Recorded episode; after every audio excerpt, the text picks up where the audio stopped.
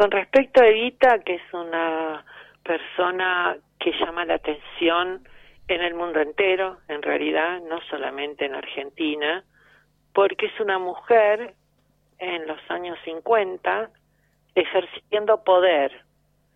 Y eso es increíble porque si nosotros pensamos que alrededor de los 27 años ella institucionalizó un montón de, de entidades que, por ejemplo, la casa para los niños de las madres que trabajaban y no tenían dónde dejarlo eran más que una guardería, eran preciosas porque ella decía que justamente para la gente pobre había que hacer cosas muy lindas para que pudieran este encontrarse con otro mundo, eh, pudieran tener sus ilusiones, pero son cosas que dirigía personalmente, además que uno a veces piensa en cuántos lugares estuvo esta mujer, ¿no? Porque de los derechos del trabajador y de las trabajadoras, este se ocupó muchísimo. Otra cosa que a mí me asombró mucho y que recomiendo la lectura, puedo aproximar algún texto al periódico, es cómo ella se ocupó de la creación de la rama femenina del Partido Peronista. O sea, lo que estoy reivindicando es su actividad política y trabajadora este, además de las cosas que habitualmente se comentan. E, ella no solo se atrevió a ejercer el poder, sino a enfrentarse a quienes se lo querían impedir. Con la creación de la rama femenina del Partido Peronista, ella decidió la creación de las unidades básicas femeninas. Y el reglamento eh, que ella establece impedía que en, la, que en las casas eh, participaran hombres. Eso me trajo a mí una la noción de lo que profundamente ella conocía a su pueblo, porque ella, por ejemplo, explicaba lo siguiente. Eh, les explicaba que eh, no tenía que haber hombres por varios motivos. Uno, que los hombres estaban acostumbrados a gobernar y a decidir y por lo tanto no siempre iban a respetar lo que ellas querían hacer, sino que, eh, y que además iban a ser desvalorizadas dentro de la mirada de sus poblaciones. De hecho, yo me crié escuchando que poco menos que las militantes peronistas eran todas putas, la verdad les digo.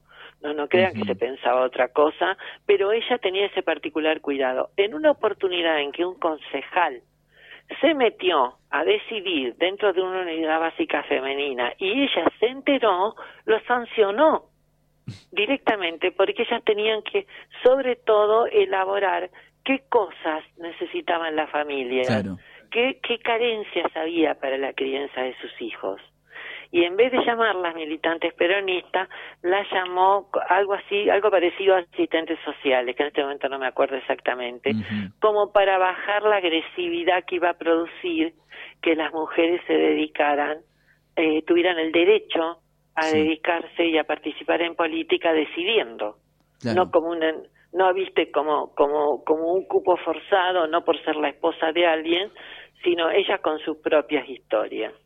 Bueno, esta mujer nació en muy cerquita de donde nací yo, en Los Toldos. Sí. Es decir, yo conocí su casa. Este, es una casa muy modesta, la casa típica de del campo bonaerense, de ladrillos, si se la describo la van a reconocer, ¿no? Con este, eh, por lo general un par de, de escaloncitos para subir, piso de, por lo general de pinotea, tipo casa chorizo, la, la, la, habitación de entrada de a la calle y la tenía dividida con una tela pintada, porque la mamá cosía para afuera y ahí recibía a, su, a sus clientes. Ella, conocí personalmente a la hermana de Eva Perón en la Laguna de Gómez, charlando y tomando mate en una islita que hay era muy amorosa, yo no sabía prácticamente nada de historia y venía de una familia radical, de manera que aproveché poco tenerla a mano, o sea, no le pregunté nada que tuviera que ver con, con la historia de su hermana, ¿no? Claro, claro. Pero esa era Evita, una persona que trabajaba el día entero y que en cada lugar imaginaba que podía crear.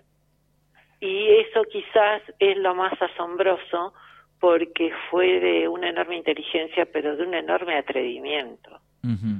eh, enorme. En general, pensá que, que lo que se consideraba lógico para una mujer era estar en la cocina y criando hijos. Y, pero además era hija natural, o sea, su mamá no estaba casada con su papá. Hija natural, ¿sabes por qué dije esa palabra?